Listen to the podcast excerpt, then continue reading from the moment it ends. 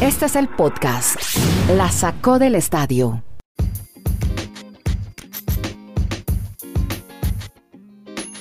Bueno, aquí estamos con ustedes nuevamente, felices de que ustedes le hayan dado play en su celular, en su tableta, en su computador a este podcast que se llama La Sacó del Estadio, donde contamos todos los días, diario, en 20 minutos, qué es lo más importante que ha ocurrido en los deportes americanos, en el fútbol del mundo.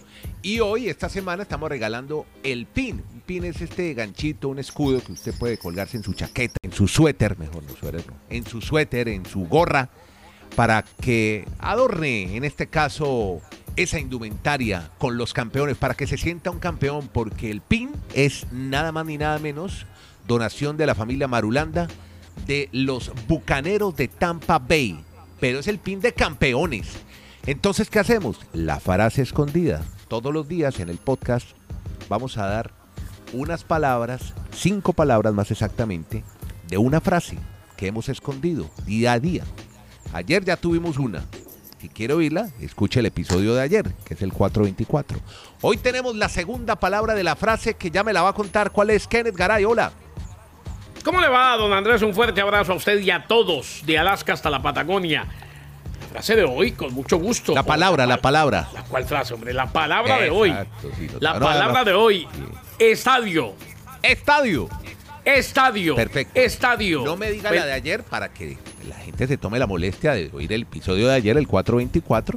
Eso sí es muy importante. Varias condiciones. Primero, lo vamos a hacer inicialmente en Colombia, para oyentes, auditores en Colombia. Por pues, logística de envío nos queda más fácil. Después lo haremos en otros países. Chile, Estados Unidos. En Estados Unidos tenemos un closet lleno de parafernalia e indumentaria de equipos deportivos. Eso les vamos a ir contando con tiempo. Poco a poco, poco a Exacto, poco. exacto, exacto. Sí, no, no hay problema. No lo, estoy, no lo estoy afanando, no se preocupe. Entonces el pin de los bucaneros lo vamos a hacer, la enviar primero a Colombia para nuestros auditores en Colombia. Que sigan la cuenta en Twitter, arroba la sacó podcast, arroba la sacó podcast. Si usted ya sabe qué es con la palabra de hoy y la de ayer, ¿me repita la de hoy otra vez, Kenneth? Con mucho gusto. Sí. Estadio. Estadio. Está, Entonces, Marulanda apunte, estadio. Mm, estadio. Si usted ya se anotando imagina cuál puede ser la frase, entonces eh, pues escríbala en la cuenta de Twitter. Si quiere, con el numeral, frase escondida o así solito. Mire, la frase es tal, la, la tuitea, la tuitea en nuestra cuenta de Twitter. Así de simple. ¿Estamos o no? Copiándonos. Estamos. Tagueando, Claro, arroba la sí. sacó podcast. Mire, creo que la frase es tal, arroba la sacó podcast. Y si ya tiene la frase, pues, hombre, le mandamos el pin a vuelta de correo a su casa. Lo va a recibir en su casa. Muy bien. Ahora sí empecemos con. Eh, entramos en materia. O vamos al grano, como diría, ¿quién lo diría, Kenneth? El dermatólogo. El dermatólogo. Entonces Claro. empecemos con la NBA porque parece que al final lo del Aquiles no era tanto para Davis, Kenny. Claro, Andrés, y como usted lo decía, Anthony Davis será revaluado en dos o tres semanas por la distensión de la pantorrilla, distensión que sucedió precisamente en la derrota ante los Nuggets de Denver. Se había sometido a una resonancia magnética, ayer estábamos pendientes de él. Eh, la resonancia sí reveló un agravamiento cerca de su Aquiles, cerca. O sea, no es que revista gravedad como para pensar que va a estar fuera el resto de la temporada, no pero van a ser conservadores.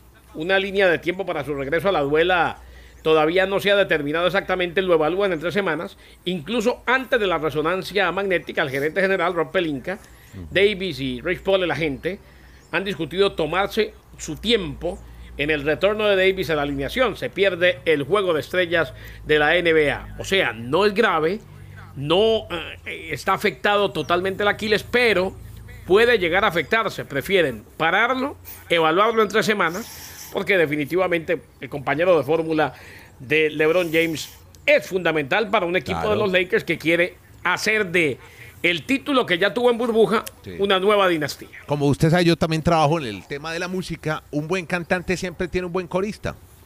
Alguien que lo acompañe en, el- en los coros. Entonces, el Claro. caso de LeBron, tremendo corista que podría ser también cantante principal, es Anthony Davis. Vea, eh, hablemos de un poco la jornada de la NBA, que es la única liga en actividad. Y ya saludo a Dani Marulanda para que me abre, como si hubiera ido Kyrie Irving a, a Kenneth Garay, ¿no? Brutal actuación, me dice Marulanda. de Kyrie Irving ayer con los Nets de Brooklyn. Hola, Dani. Sí, señor, abrazos para todos. Otra vez plan estelar la jornada de Kyrie Irving. 40 puntos anotó para el equipo de los Nets de Brooklyn. Pues obviamente fue la gran figura, hizo de todo en el compromiso de la jornada anterior. Y este equipo de los Nets, pues cuando están en todo su furor, Harden, cuando vuelva Durant y, y el mismo Irving, va a ser muy complejo de ganarle en la parte ofensiva. Tienen que mejorar mucho en defensiva en cuanto a la conferencia del este de la NBA. Y otro jugador que fue también ayer una gran figura, con su gran actuación también de 40 puntos, pero con una novedad, fue que no fue titular en el partido desde el banco, en solo en menos de 30 minutos anotó 40 puntos. Hablamos de Jordan Clarkson, un jugador del Jazz de Utah, y este equipo sigue demostrando que es el más enrachado, el de mejor momento, el más caliente, como dicen nuestros amigos caribeños. Ocho victorias consecutivas en el equipo del Jazz de Utah, siendo el número uno de la conferencia del oeste en la NBA. Y nuestros Y Marlins. rematamos hablando, sí, sí, Nuestros Mar- eh, nuestro, Nuestro hit, nuestro Marlins, hit. nuestro hit, mejor. No es que tengo una noticia de los Marlins ahora para darle en el béisbol, pero nuestro hit, ¿qué? ¿Qué pasa con el equipo de Miami, hombre? Pues vuelve a perder contra los suplentes de los? Clippers. Descansaron a Kawhi Leonard, a Paul George, a Beverly. ¿Y así le a ganaron? suplentes ¿Le a ganaron al hit? ¿Con Sí, Butler? señor. ¿Adebayo? O- Hit con todos, ¿Hero? con, con Adebayo, con Butler, con Hero, exactamente. En la visita a- al, al Staples Center, a la casa de los Clippers, han vuelto a caer el equipo del Miami Heat frente a este equipo de Los Ángeles. ¿En qué momento nos tenemos que preocupar con el hit? No, todavía No, todavía Todavía no. no. todavía es más, Ah, bueno. es más, vienen, Es que- vienen, vienen en racha victoriosa. Hoy juegan ante el equipo de Nieto, hoy o mañana, ante Ah, Golden bueno, State. con los Spurs. Ah, bueno. Ah, no, Los yo- Warriors. No, no, no. sí, señor. Warriors. Sí, yo soy de los Warriors. Warriors. Usted, usted la veces- tiene con los Spurs. A veces me olvido yo de qué equipo es, ¿verdad? ¿Qué? Sí, tienes razón. Yo soy de los Warriors. Andrés tiene. Andrés parece. ¿Cómo es que dicen en México? Yo soy de todos y de ninguno. Eh, Bueno, Exacto. Villame, Villam- Villamelón es que dicen. Villamelón. Que va- le va el Villamelón, que, el Villamelón. que va, el que va ganando. Le va, Siempre. le va el que va ganando. así es. Usted lo ha Como el que dicho. levantaba la mano y decía, yo voy por el que gane. El que gane, ese, ese soy yo. Usted me ha definido muy bien, querido amigo. Bueno, mire, óigame, ustedes siempre han hablado que ese juego de estrellas, que qué pereza, qué aburrido, que a pesar de que el año pasado hubo algunas innovaciones, antepasado mejor, porque el pasado fue COVID, pero, pero, óigame, en esta oportunidad sí que va a estar aburrido, porque ¿cómo le parece que va a haber juego de estrellas y va a haber unos protocolos estrictos y va a haber unos límites para el viaje? Pero primero hábleme del viaje y yo le hablo del protocolo estricto y ya entiendo por qué es tan aburridor para los jugadores. Claro, eh, y es que la NBA envió precisamente eh, el memorando de acuerdo a lo que hablaron, al acuerdo que llegaron con los jugadores, o sea, con la asociación de jugadores o con el sindicato. Eh, se estipula que los jugadores participantes en el All-Star Weekend tienen permitido viajar solo al juego de su equipo como visitante antes de ir a Atlanta. Y además, quienes viajen a o desde Atlanta lo harán en transporte privado de la NBA.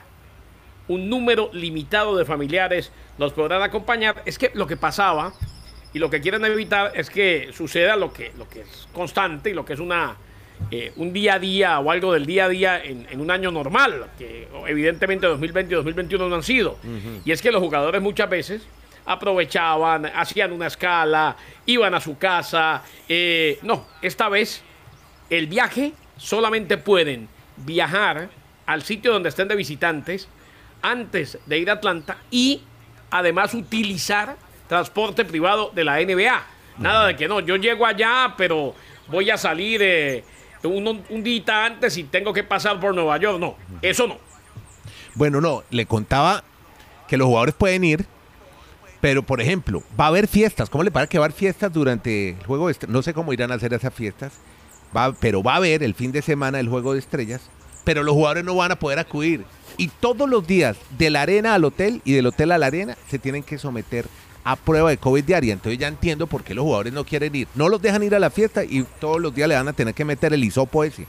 Así que no, la- no van a estar bien los jugadores.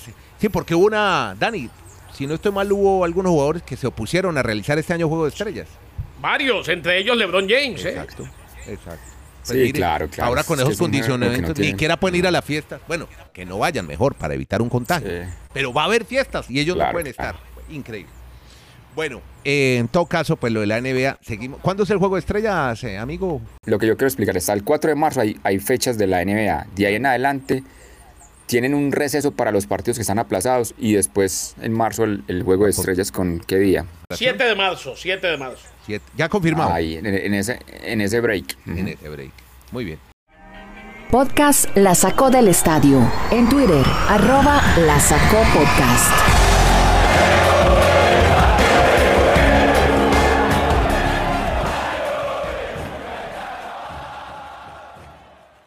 Hablemos, ¿sabe qué? De Australia, hombre, el tenis. Acaba de terminar hace pocos minutos el juego. Después de que hemos producido este podcast, acaba de ganar Nole nuevamente. Le acaba de ganar a su Sasha Zverev. Kenneth Garay. Dani, ¿cómo quedó ese juego y cómo le fue a Nole? ¿Esta vez se quejó de los dolores? Tres horas y media de un vibrante partido entre Zverev y, Nol, y Nole, o Novak Djokovic. Desde las 5 de la mañana muy juiciosos. Acá algunos en Colombia se levantan, en Estados Unidos hora este, para ver este partido de, Nol- de Nole, de Novak Djokovic. Y bueno, le tuvo que ganar en el cuarto set en tie break y Djoko- Djokovic se instala nuevamente en una semifinal de un torneo de Grand Slam, donde va a enfrentar a la gran sensación de este torneo, mi estimado Andrés Kennedy Oyentes, que es Aslan Karatsev. Es un chico ruso de 27 años que llegó a este torneo a través de la cual, es decir, ha tenido que ganar 8 partidos para poder estar en semifinales. Bárbaro.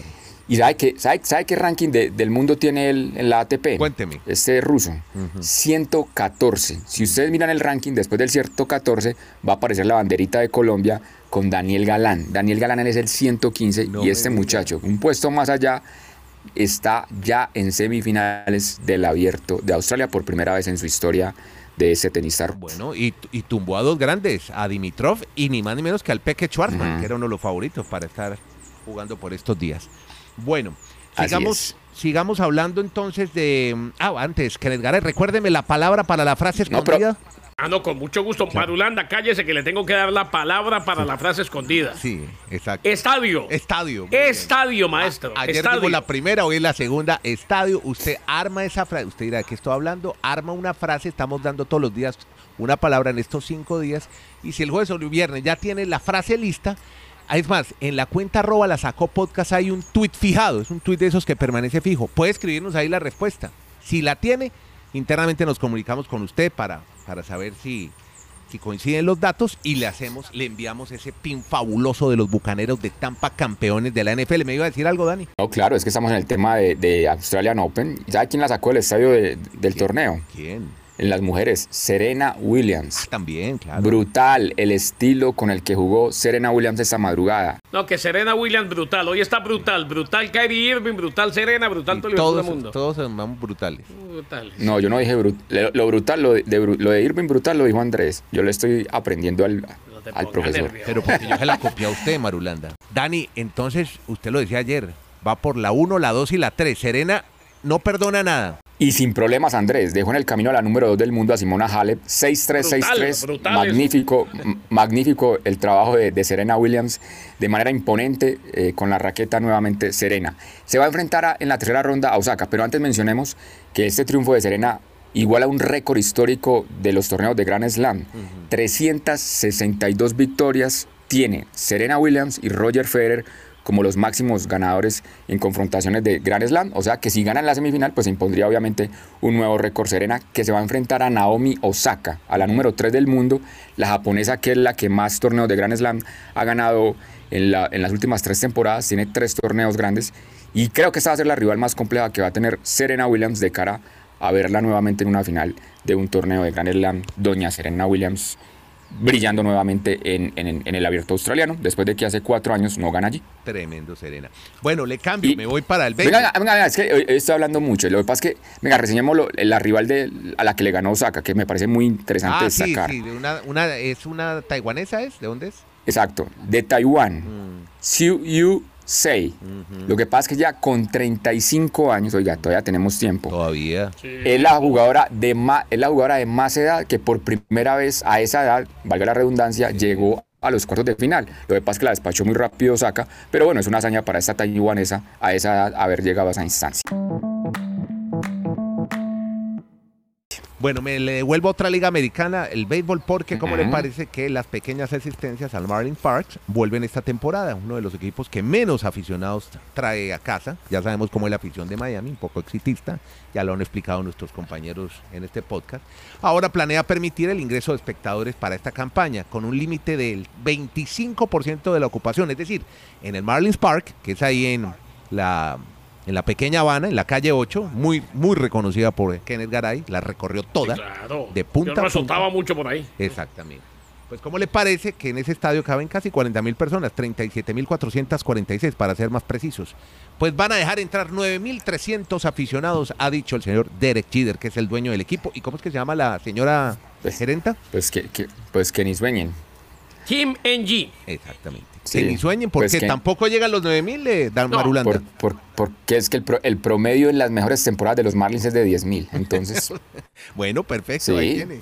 no les No, no, da, por- no les por- da ni por para eso eso. era que cuando, cuando vino la pandemia decíamos, Sí. o decía la gente, que en- en- de manera jocosa y casi que en meme, decía, hombre, visionarios los Marlins. Hace tiempo, hace tiempo que le cerraron al público. Que- pero es que póngase en esta situación una persona en Miami un sábado, un sábado a las 6 de la tarde, cuando se están preparando para ir a Miami Beach, a South Beach. ¿Usted cree que se van a ir a un partido de Marlins de 3 horas y media? O un domingo, o un domingo cuando les programan. hay- en Nueva York también hay No, no, mucho es muy hacer. diferente, Garay. Y- Garay, y es muy diferente. Hay mucho que No, no, hacer Eso, Garay, eso, o- eso un es domingo, ser usted- usted un- de un equipo. Allá empezaron. Garay, un domingo, un domingo a la una de la tarde, ¿usted cree que se va a ir al Marlins Park cuando se puede ir todo el día a la playa en Miami? Ahí, Halover al Park, ladito? la donde iba Sí, Garay. eso es muy Sí, diferente. Si a usted, es muy si a usted le gustan los Marlins, claro, sobre todo que es tremendo, tremendo parque de pelota techado, con aire acondicionado, divino. Pero es que los Marlins es un equipo muy nuevo. Aparecieron en el 93. ¿Sabe cuántos años tienen los Yankees y cuántas generaciones han pasado? Es muy diferente. También Pero hay- entonces no usemos, pero no usemos entonces el análisis, pasa es que- la excusa de que es que hay mucho que hacer, porque fanático de un equipo es fanático de un equipo. Garay, Garay, pero es que la genera- generación- en, en- en San Francisco no hay que hacer. Bueno, muchachos. Y la gente va a ver Pero- a los pero- 49ers. Es que, muchacho, perdón. Pero Garay, Garay, 20 en San. Francisco. Ajá. Es que Garay, Garay, la- yo me refiero a esta generación actual. O sea, la generación de ahora es muy joven, la de los Marlins. Tienen muchas actividades. En cambio, la de los Yankees, antes no había sino para ver béisbol y eso se fue pasando de generación en generación. Entonces, usted ve el abuelito, el papá, el hijo. En, en- en el territorio de los Marlins es muy diferente Claro. hacer ese análisis. No, La razón, gente se va para otras cosas. Sí, exacto. Brutal, Pero brutal hay una- eso de los Marlins, Ahí por brutal. Collins hay una playa nudista, Halover Park, por ejemplo. Imagínense. Me contó Kenneth que había una playa nudista. Sí, yo fui un día, pero, pero ojo. Exacto. eh, eh, sí, claro. Bueno, bueno, más bien, mire. eh, Brutal. Óigame, brutal, sí, brutal lo de Infantino. Cuénteme rápidamente la historia del fútbol del, del presidente de la FIFA. ¿Cómo así que no saludaban a las jueces, el jeque? ¿Cómo es la historia? A ver, es que el fin de semana cuando, o el fin de semana no, en, entre semana, eh, cuando se dio el título del Mundial de Clubes, o sea, el pasado jueves, vimos la premiación y nos dimos cuenta como el jeque a los árbitros, por ejemplo, a los hombres, a todos los saludaba, les daba el codito. O les daba, o, o los saludaba con los nudillos. Pero resulta que a los árbitros no. Entonces, no se nos olvide que Qatar es un país donde lamentablemente viven o, o tienen aún creencias de la época de las cavernas y la igualdad de género pues no se ha dado todavía. El presidente de la FIFA, Gianni Infantino, rechazó las informaciones en el sentido de que había instruido, porque ayer se publicó que él había instruido a las árbitras para negarle el saludo a un dirigente del Qatar, de Qatar durante la ceremonia de entrega de medalla del Mundial de Clubes. Esto insistiendo en que sigue siendo un firme defensor de los derechos de las mujeres. Bueno, Bueno. después del partido en que el Bayern le ganó a Tigres, se vio al jeque, a Joan Binamara Altani, manteniendo contacto físico con los oficiales masculinos mientras subían al podio, pero pareció ignorar a Irina Alves Batista y Neusa Beg, las árbitras. Los informes sugirieron que Infantino había dado instrucciones a las silbantes para que no saludaran al jeque, Eso no es verdad. quien también es el presidente del Comité Olímpico de Qatar, aunque Infantino dijo que simplemente las felicitó por un trabajo bien hecho. O sea, eh, es un tema que pique se Cultural, extiende. protocolario y cultural. Protocolario y cultural, pero lamentable. Y decía Dani eh, en la previa, cuando hacíamos la, el consejo de redacción, lamentable que hombre, hoy por hoy, en el tiempo en que vivimos, se le asigne el Mundial, la Copa del Mundo de Qatar, a un país donde no hay igualdad de género. Tiempo para obituario, Leopoldo Jacinto Luque, ese que conformó una dupla campeona del mundo selección de Argentina, la de Menotti, año 78, murió por COVID a los 71 años de edad. El COVID todavía no se acaba, señores. Puede que haya vacunación. No, no, no. Pero hay que seguirnos cuidando y cuidando a los demás. ¿No es así, Garay?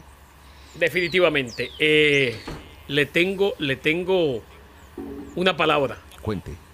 Estadio. Ah, muy bien. La frase Mm. escondida para que usted se gane el pin de los bucaneros. Si tiene la respuesta, primero tiene que seguirnos en una de las cuentas verificadas. Tiene que seguir este podcast. La otra, que siga la cuenta de Twitter de nuestro podcast, que es arroba la podcast. Ahí hay un tweet fijado y ahí puede responder o nos taguea arroba la podcast. Tengo la frase escondida, nos la da y ya nos comunicamos con usted. Estamos permanentemente mirando nuestra cuenta en Twitter. A ustedes muchas gracias. Mañana Ya- Marulanda ya se nos va a acabó el hablar- tiempo tan rápido. Ya, es que ya mañana me Uy, habla lo de México. volamos. que está buenísimo lo de No, México. no, no, no, lo de JJ Watt que lo tenemos como en... Uy, sí, no son Pero ya bueno. nos enmochiló desde el viernes, lo de JJ Watt. Mañana me lo cuenta Bueno, sí, completico. pero va actualizándose, se va Exacto. actualizando esa Madulanda, información. apunte, Bueno, apunte, Madulanda. Ustedes se Estadio, ponen, estadio. ustedes se ponen a pelear bueno. ahí perdemos tiempo. Cuando se agarran Sí, ustedes, Garay, Garay que le gusta debatir que tanto. por Miami, que el parque, que el Cuando- barbecue, es que, la calle le- 8. Cuando le tocan los Marlins enloquece Sí, mis ojos. Sí, sí, eso es tocarle la fibra.